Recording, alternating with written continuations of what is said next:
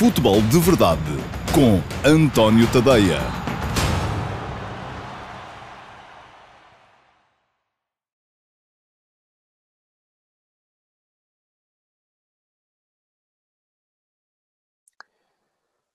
Olá, muito bom dia a todos. Eu sou António Tadeia. Este é o Futebol de Verdade de segunda-feira, dia 7 de dezembro de uh, 2020. Uma edição que vai um, ferver, com certeza, porque apesar do frio, a Liga teve três jogos, pelo menos esta semana, que foram um, brutais em termos de emoção. Estou a falar dos jogos dos três grandes. Esta semana não consegui ver o Braga, é preciso deixar desde já aqui uma, uma nota, porque o Braga e o Benfica jogavam ao mesmo tempo e eu não sou daqueles que acha que é possível ver dois jogos em simultâneo e compreendê-los.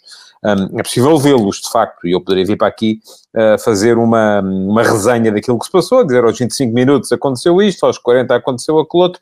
Agora, perceber o jogo, não. Para perceber o jogo é preciso estar a vê-lo mesmo, e isso não é, do meu ponto de vista, compaginável com essa ideia de ver dois jogos ao mesmo tempo. Aliás, uh, esse, esse serviço um, factual, de, de, de um, reporte de factos que acontecem nos jogos, ele é prestado geralmente no, no meu site, no tonitodeia.com, no final do jogo, e muitos de vocês depois protestam um, a dizer, então, mas e não, há, não há um comentário sobre isto, não há um comentário sobre aquilo, não há uma opinião sobre isto ou sobre aquilo. Não, ali não há opinião, ali só há, de facto, um reporte factual das coisas que se passaram, uh, porque para ter a coisa uh, pronta a disparar no momento em que o jogo acaba, só pode mesmo ser assim, não dá para ser de outra maneira, e, e, até porque muitas vezes eu, quando os jogos acabam, depois vou estar em estúdio na RTP e um, para os uh, comentar e não, não consigo estar ao mesmo tempo a falar e a escrever. Ainda é uh, outra das coisas que eu não tenho esse, esse dom um, para conseguir ao mesmo tempo estar a falar em estúdio e a escrever, não dá.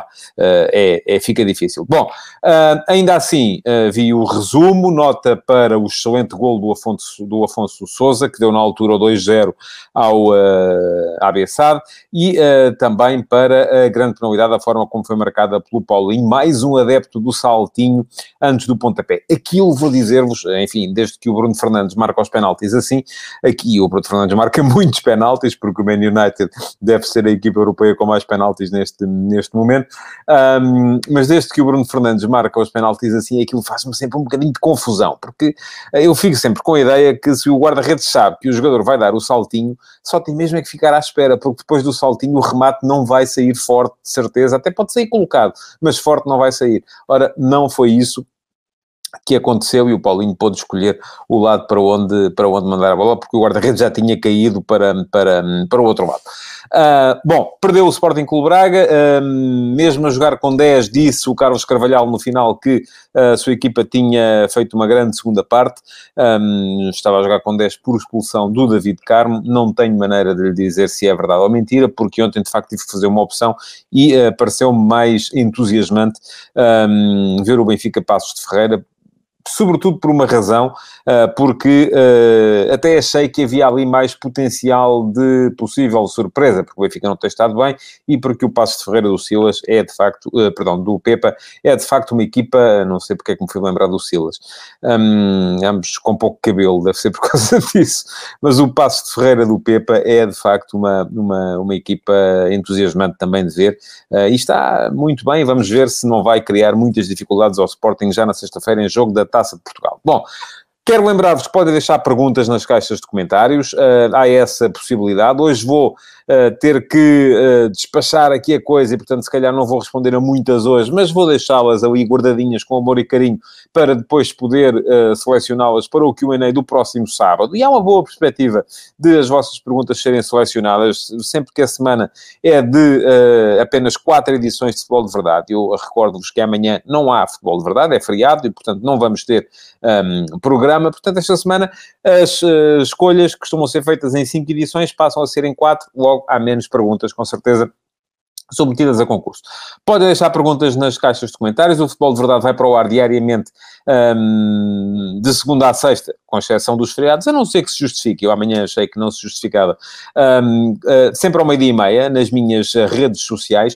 Quem estiver a ver em direto pode deixar perguntas, quem vir em diferido também pode deixar perguntas, embora essas só possam mesmo ficar para o Q&A, que vai para o ar depois ao sábado, ao meio-dia e meia. Espero que tenham visto o Q&A de sábado passado. Uh, tinha lá perguntas interessantes. Se não viu, uh, ainda vai a tempo. O, o a edição está, uh, como ficam todas, no meu site, o antoniotadeia.com. Um, porque, e, e lá, e lá ficará, um, para uh, que depois possa uh, ver, mesmo quer tenha feito perguntas para, para, para o programa ou não. Bom, vamos então aos jogos de hoje, que já vamos com 5 minutos de conversa, de, de conversa fiada, uh, e isto a fazer tempo para que vocês cheguem a esta emissão do Futebol de Verdade, e agora sim vamos então, são três joguinhos para, para analisar aqui no Futebol de Verdade de hoje e vou analisar do ponto de vista futebolístico. Acho que há coisas interessantes para dizer acerca dos três jogos, sob o ponto de vista meramente futebolístico, tático, estratégico, o que quiserem, uh, mas também Uh, vou falar pelo menos em dois deles, porque me parece que o Porto Tondela não teve, não teve casos, em casos de arbitragem, já sabe que é isso que deixa a malta aí mais aí a fervilhar e a esfregar as mãos, porque isto já se sabe, está tudo comprado, nem sei porque é que vocês gostam de bola, não é? Está tudo comprado, não vale a pena. Uh, bom, uh, Vou começar pelo, pelo uh, Famalicão Sporting, um, que foi um jogo muito... Aliás, os três jogos foram interessantes o Porto Tondela pareceu perder o interesse muito rápido, porque o Porto parecia estar a marcar ali uma superioridade extraordinária sobre o Tondela, mas depois o Tondela conseguiu dar uh, uma extraordinária réplica e esteve até ao final, uh, mesmo ali a ameaçar um empate, que seria um resultado extraordinário se uh, tivesse entrado o 4 a 4. Mas vamos começar pelo Famalicão Sporting. Jogo muito interessante. Este Famalicão continua a achar que não tem o mesmo nível do que tinha a equipa do ano passado, do, do, João Pedro Sousa, mas vai fazer ali o João Pedro Sousa uma equipa interessante tem alguns jogadores que me parece valerem, uh, valerem a pena, e enfim, falo do, uh, do Fernando Valenzuela, o, o, que jogou a extremo esquerdo uh, e criou sempre muitos problemas. Também é verdade que ah, o Pedro Porro, lateral direito do Sporting, geralmente estava muito balanceado para a frente e o Fernando acabou por aproveitar isso, mas parece-me que fez uma, uma muito boa exibição. O meio-campo vai, vai formar-se, vai formar-se. Fiquei um bocadinho decepcionado com o rendimento do Ruben Lameiras, que me parece que caiu um bocadinho de época passada para este ano, mas o meio-campo vai fazer-se, porque, enfim, desde que o, o Joaquim Pereira uh, tempera um bocadinho aquela aqueles ânimos demasiado exaltados que o levam muitas vezes a fazer demasiadas faltas, pode vir a ser um excelente complemento para o Gustavo Assunção, uh, e depois o Bruno Jordão tem mesmo a necessidade de crescer. Um, veremos uh, se o Ivan Reimer consegue entrar na equipa ou não. É um jogador que eu gosto, uh, que esteve como, como suplente, tal como esteve o jogador que depois veio a dar o uh, empate ao uh, Famalicão mesmo, sob o apito final quase, o Jonathan Robert. Um, mas parece-me que, de qualquer modo, esta equipa do Famalicão, se está pior é porque lhe faltam alguns jogadores uh, que faziam muito a diferença, como era o caso do Pedro Gonçalves, que agora jogou do outro lado, e do uh, Fábio uh, Martins, sobretudo estes dois, menos o Tony Martínez, mas também, obviamente, e parece-me que na defesa, assim, um, parece-me que falta ali alguma consistência e solidez ainda, sobretudo na qualidade da última linha. Ora bem, o Famalicão, ao contrário daquilo que tem sido regra nas equipas que defrontam o Sporting, não uh, fez uh, a, a, chamada pressão à saída de bola do Sporting. E isso, uh, enfim, eu acho que o Ruben Amorim um, estaria com certeza felicíssimo que fizessem essa pressão. Isso é, é disso é do que ele mais gosta. É, é, é, e vocês podem dizer, então, mas porquê? Então, mas o Sporting não tem dificuldades na saída de bola? Já teve muito mais. A questão é essa. A questão é que o meio-campo estabilizou. Um, com a estabilização da zona de meio campo, o Palhinha e o João Mário estão a começar a perceber onde é que têm que aparecer para dar linhas de passo aos três de trás no momento de saída de bola. Os três de trás, quer seja com os dois médios, Palhinha e um, o, o, João Mário, quer seja com os dois alas, o Pedro Porro de um lado e, sobretudo, o Nuno Mendes do outro, com o Antunes menos, porque ele tem jogado menos, um, já começam a perceber melhor também os posicionamentos e a forma como têm de sair. E a maior consequência uh, do facto das equipas adversárias irem pressionar a saída de bola do Sporting é que ficam destapadas atrás, na profundidade. E o Sporting adora isso. A bola chega lá no instante e geralmente. Uh, uh, a capacidade que o Sporting tem para explorar a profundidade, sobretudo através uh, do uh, Nuno Santos e uh, menos do Pedro Gonçalves, mas sobretudo através do Nuno Santos e do menos do corredor esquerdo, também do Porro no lado direito, embora aqui o Pedro Gonçalves venha muito mais para dentro do que veio o Nuno Santos. Um, Parece-me que a, a, a equipa do Sporting adora isso. Enfim, o Famalicão não fez, deixou-se ficar um, num bloco médio uh, e criou mais dificuldades ao Sporting, que teve que entrar muito mais em ataque organizado do que em transição. E o Sporting é muito mais forte neste momento em transição ofensiva do que em ataque posicional. Ainda assim, criou o Sporting situações muito mais do que suficientes para uh, ganhar o jogo e ganhá-lo de forma confortável. A superioridade do Sporting foi evidente. Um, gostei muito do jogo que fez o Palhinha, mais uma vez. Gostei muito do jogo que fez o Pedro Porro, mais uma vez também. Gostei, uh, e acho que foram os dois elementos de maior rendimento na, na, na equipa do Sporting. Um, foram estes dois. Uh, e um, gostei mais do Neto do que tem vindo a ser habitual, pareceu-me mais assertivo na forma de, uh, de, de, de, de cobrir o, do ponto de vista defensivo. Uh, achei que houve menos Pedro Gonçalves do que é costume, embora ele tenha marcado um gol do outro mundo. o gol é muito, muito bom. Um, dois dribles, a livrar-se de dois adversários e depois o remate muito bem colocado, desta vez de pé esquerdo, mesmo encostadinho ao posto, portanto um grande gol do Pedro Gonçalves. Um, Fiquei um bocado baralhado com a questão do penalti, uh, vou, vou ser uh, sincero. Não percebi porque é que foi o Nuno Santos a marcar o penalti. Uh, se é porque foi ele que o sofreu, parece-me má política. Se é porque, se ele de facto uh, atropelou, porque no, no, momento do penalti o Pedro Gonçalves pegou na bola. Um, isto que diz o Luís Moreira é verdade, o problema do Sporting não foi a criação, eu não percebo porque é que diz o mas, eu estou a dizer exatamente isso, criou oportunidades, falhou, foi a finalização. Uh, e o caso do penalti é um caso evidente. Não percebo porque é que foi o Nuno Santos a marcar. O Nuno Santos nem tem um registro particularmente positivo em termos históricos na marcação de penaltis. Cheguei a ver o Pedro Gonçalves a pegar na bola. Também admito que não fosse a melhor opção, por haver ali uma determinada componente emocional por parte do Pedro Gonçalves, uh, que foi jogador do Famalicão.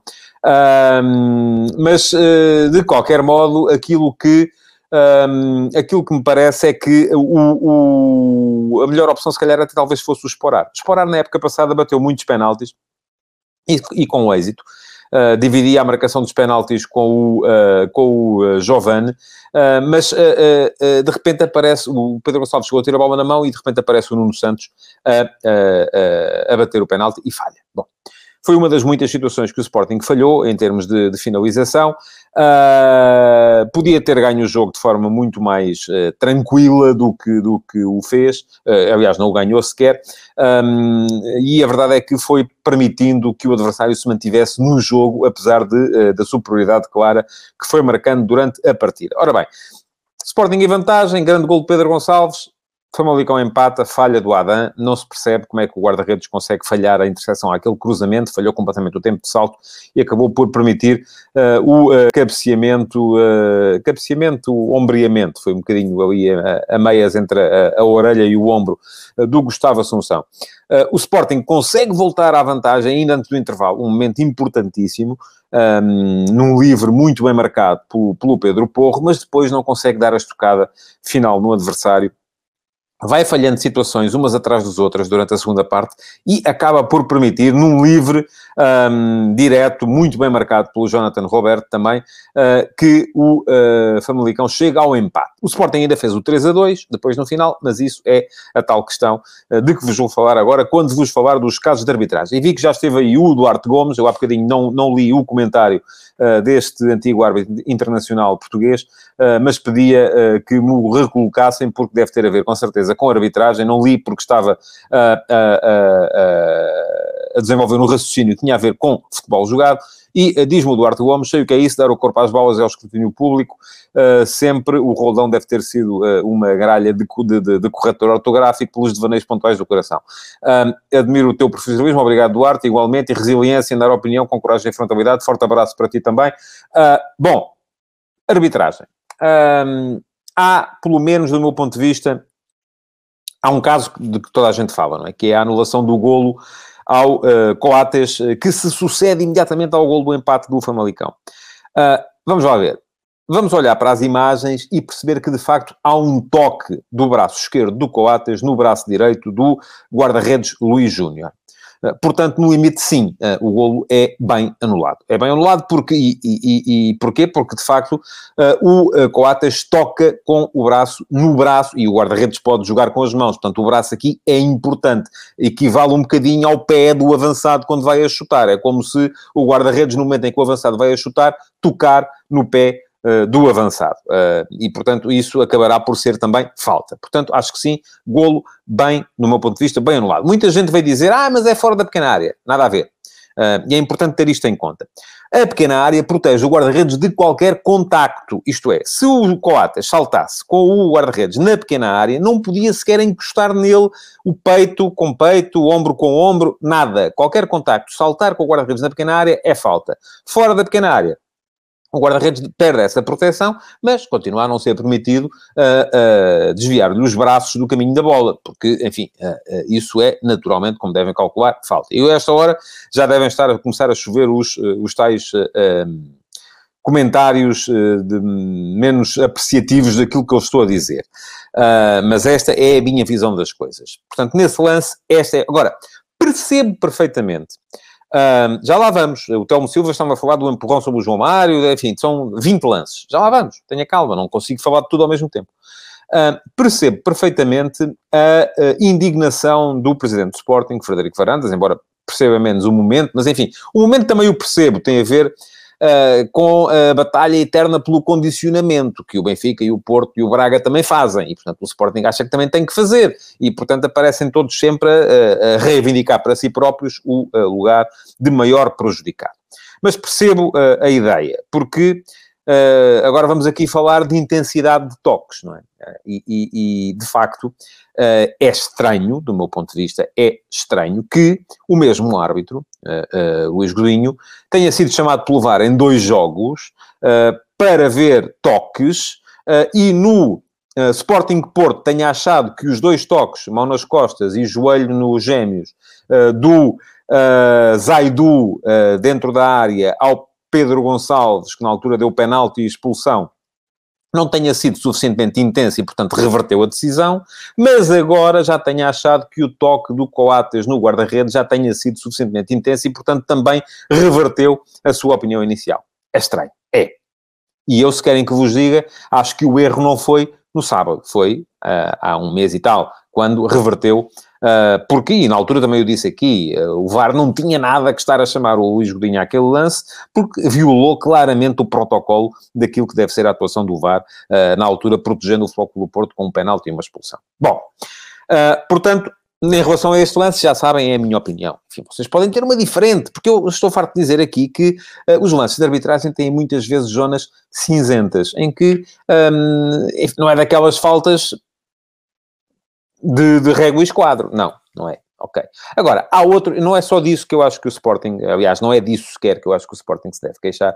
Acho que, uh, de facto, também há um toque nas costas do João Mário dentro da área e que se o toque do Coates tem intensidade, aquele também tem. O João Mário vai a, a caminho da linha de fundo para fazer o cruzamento, leva um toque nas costas que o desequilibra e que não lhe permite fazer o cruzamento nas melhores condições, portanto, seria grande penalidade. Sim, Uh, era penalti, sem dúvida, na minha opinião, pelo menos.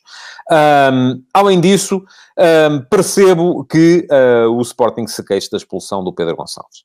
Enfim, pela lei, sim, é bem expulso. Ele vê um, segundo, vê um primeiro amarelo por simulação, embora os amarelos por simulação cada vez estejam mais em desuso, e vê um segundo amarelo por chutar a bola. Mas, durante o mesmo jogo, o Fernando também tem um lance em que simula e não vê amarelo, e o Joaquim Pereira tem uma entrada uh, perigosa até que devia dar-lhe o segundo amarelo e também não o viu. Portanto, percebo que o Sporting também se tenha ficado um bocado indignado com isso. Agora, aquilo que me parece é que no lance em que os, eh, as pessoas do Sporting estão a centrar toda a sua indignação, não têm razão e, portanto, uh, deviam queixar-se, além de se queixarem das, das, da, da, das falhas, que houve algumas, da equipa de arbitragem, deviam queixar-se também uh, ou sobretudo, e essas têm que as trabalhar naturalmente de forma interna, uh, das falhas que tiveram em campo, a forma como não foram capazes de fazer o terceiro golo em, em tempo, em tempo útil, a forma como uh, ah, um, o guarda-redes falhou, pelo menos no lance do, do, do, do primeiro golo do Famalicão, e isso acho que também deve ser naturalmente objeto de análise interna por parte das pessoas do Sporting. Queria dizer mais uma coisa, aliás, eu já escrevi um bocado sobre isso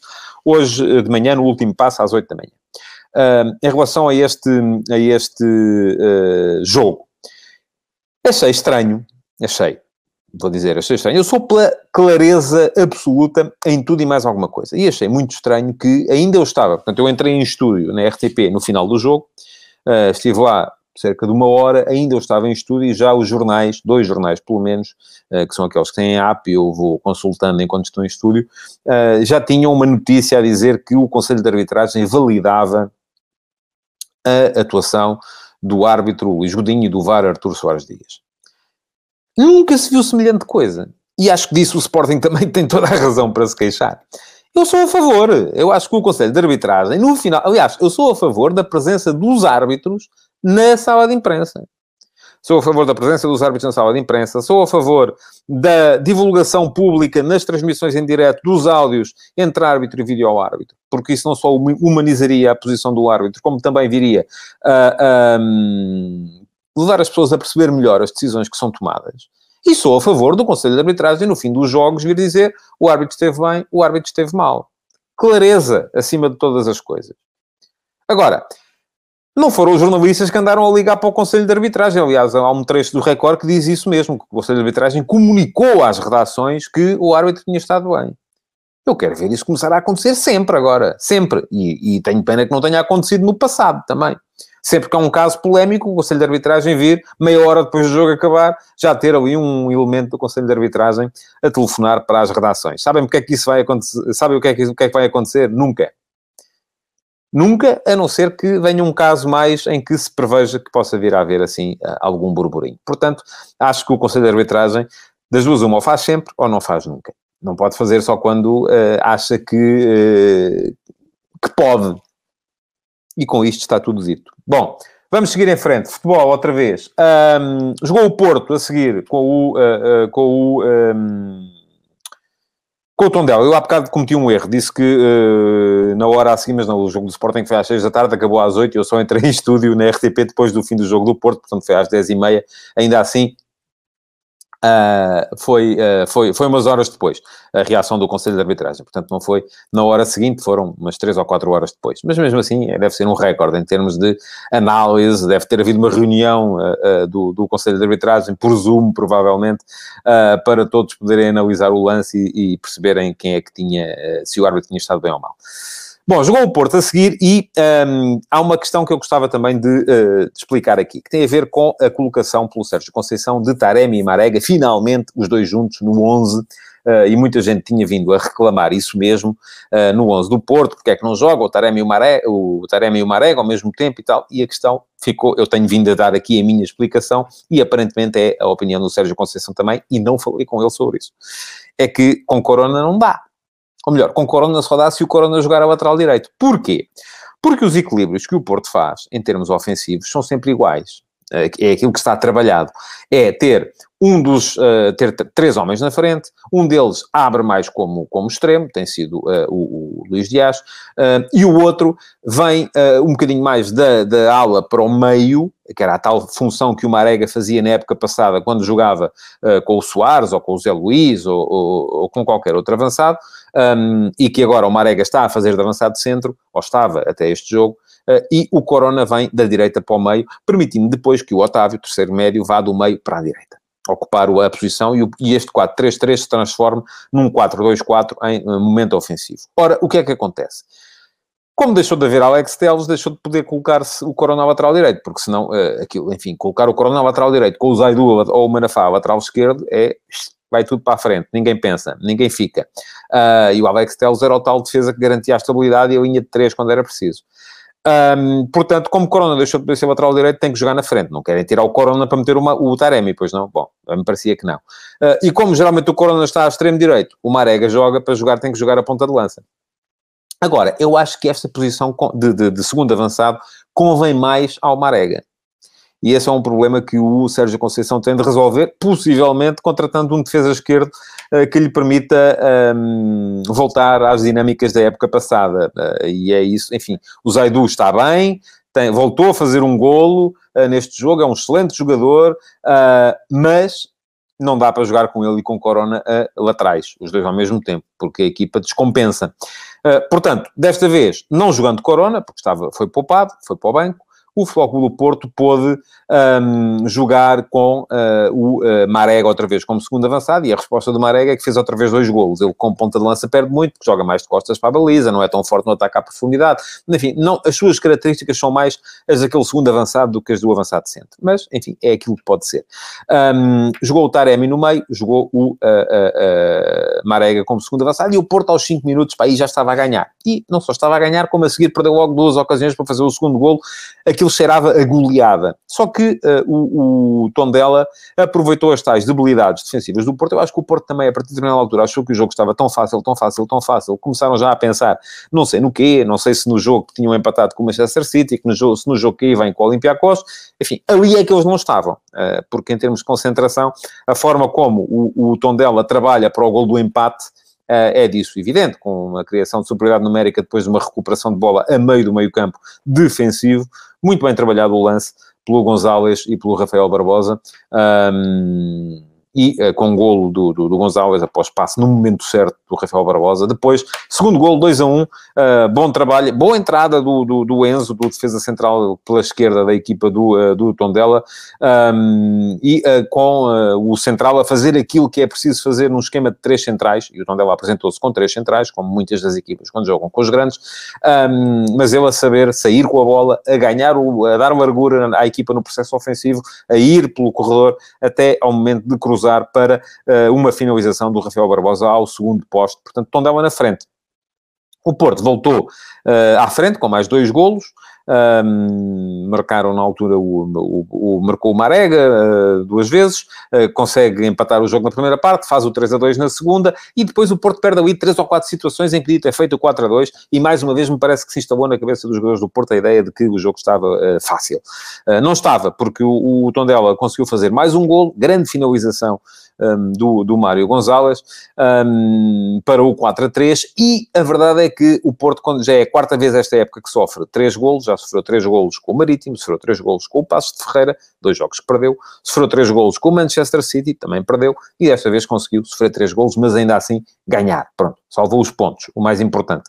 Uh, e salvou os pontos porque no último minuto um, o lateral esquerdo que entrou na equipa do Tondela uh, a meio do João, a meio da segunda parte, mandou um balásio que bateu com o na barra do Marchesino. Portanto, mais um jogo que podia ter mudado no fim, tal como mudou o jogo do Sporting e como mudou também o jogo do Benfica, de que eu vos vou falar a seguir.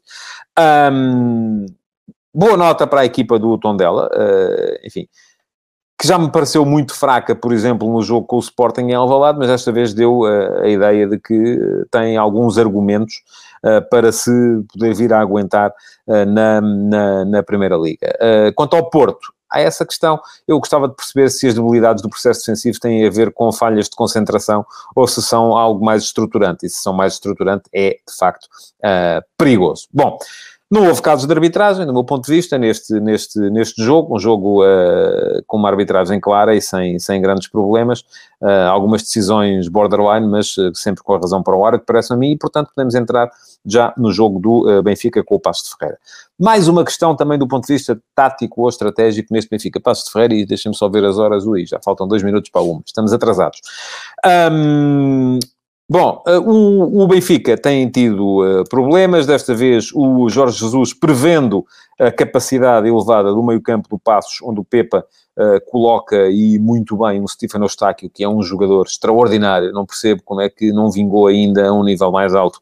Uh, um 6 posicional uh, que distribui jogo, enfim, pode não ser muito agressivo do ponto de vista defensivo, mas atenção, e tal como podem ler num trabalho do João Pedro Cordeiro, que está no antoniotadeia.com, é um dos principais recuperadores de bola da Liga, da Liga Portuguesa, portanto não se enganem pelo facto de ele ser um jogador mais franzino, não ser um daqueles brutamontes que chega e encosta ao cabedal, não, é um excelente médio, um excelente 6, e depois uh, com o Bruno Costa, que está a fazer uma bela liga também, e o Diaby, uh, que apareceu no lugar uh, do Luís Carlos, segundo explicou o Pepa no final, porque o, Luís, o velhote, como diz o, o Pepa, o Luís Carlos não aguenta assim três jogos seguidos e, portanto, teve que ser, teve que ser poupado. Bom, muito bem o Passo de Ferreira, uma transição ofensiva extraordinariamente trabalhada. Acho que é das melhores equipas do campeonato português em transição ofensiva. A facilidade com que a equipa tira a bola da zona de pressão, e aqui está grande mérito do Stephen Eustáquio, mas também dos homens de trás, uh, que sabem, sabem mexer na redondinha, uh, é, é, notável. A forma como a equipa uh, geralmente iludia a pressão do Benfica.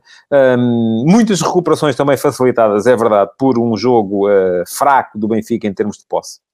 Mais uma vez, o Benfica a perder muitos passos na primeira e na segunda fase de construção. Uh, coisas que, enfim, Jesus não é habitual ter nas suas equipas, uh, mas que voltou a acontecer. E a verdade é que o Passo de Ferreira se colocou em vantagem durante a primeira parte. Na primeira parte, uma das ocasiões de gol foram divididas. Aliás, a, a primeira grande ocasião de gol até pertence ao Benfica, uh, no lance em que o, o, o o Pizzi uh, chuta contra o guarda-redes, mas, uh, uh, perdão, o, o, não foi o Pizzi, foi o Rafa, chuta contra o guarda-redes, mas depois a seguir há uma ocasião claríssima também do tanque de cabeça entre os centrais do Benfica, ou entre o central e o lateral, uh, que o Vlaco Dimos tira, coloca-se em vantagem o uh, passo de Ferreira, e vou já dar aqui a minha opinião relativamente ao lance. Acho que é mal validado. Já li muito o contrário hoje. Uh, quem me diz que o Diaby, apesar de estar em posição de fora de jogo, não, não atrapalha o guarda-redes. Eu acho que atrapalha. Basta fazer, basta traçar uma linha reta entre o guarda-redes e o sítio onde a bola é chutada para perceber que sim, que está uh, à frente. Uh, e que, aliás, há uma imagem podem ver nos jornais de hoje, em que o Vlaco Dimos até está assim, meio inclinado à procura para tentar ver a bola e não consegue ver a bola, portanto, acho que o gol foi, eh, de facto, do meu ponto de vista, pelo menos, eh, poderia perfeitamente ter sido eh, anulado por fora de jogo, porque o jogador que está em fora de jogo, de facto, está numa posição em que influi com o, com o guarda-redes. Uh, pronto, e em relação, em relação à arbitragem neste jogo, enfim, acho que é, acho que é isso. Há um cartão amarelo mal mostrado ao Otamendi também, mas não, não, não parece que tenha sido por aí. Portanto, não creio que até o Benfica depois no final acabou por ganhar o jogo, portanto não há aqui influência uh, direta no resultado ou na distribuição de pontos e vamos arrumar a arbitragem do Benfica Passo Ferreira por aqui, porque o jogo foi muito, muito interessante. Um, o Benfica, com o Rafa, uh, que foi o elemento mais, Rafa e Gilberto na direita, sempre os dois a trabalharem muito bem. Uh, o Benfica só entrava nas linhas do Passo de Ferreira quando o Rafa pegava na bola e começava, tipo, a furar por ali dentro com a bola nos pés. Um, mas o passo de Ferreira também, a capacidade que a equipa foi tendo para sair, uh, foi-se perdendo à medida que a equipa ia acumulando fadiga. Muito bem o passe até para aí aos 30 minutos da primeira parte, os últimos 15 minutos já foram penosos, encostado atrás, volta a estar muito bem no início da segunda parte e depois volta a encostar atrás, um, altura em que o Benfica chega, chega ao empate, golo do, do, do, do Rafa, uh, e depois consegue a vitória no último lance do jogo. Um, muita sorte, é preciso dizer, para o Benfica neste, na, na, forma como ganhou este jogo ao Passo Ferreira. Muitas há para o Passos.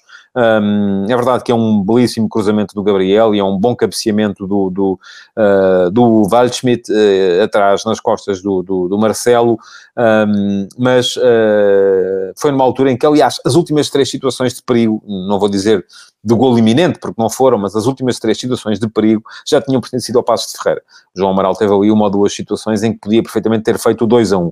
Portanto, acredito firmemente naquilo que o Pepa disse no final, que é assim uh, que, o, uh, que o Passos pode fazer um bom campeonato. Porque perdeu ontem, mas vai ganhar muitas vezes.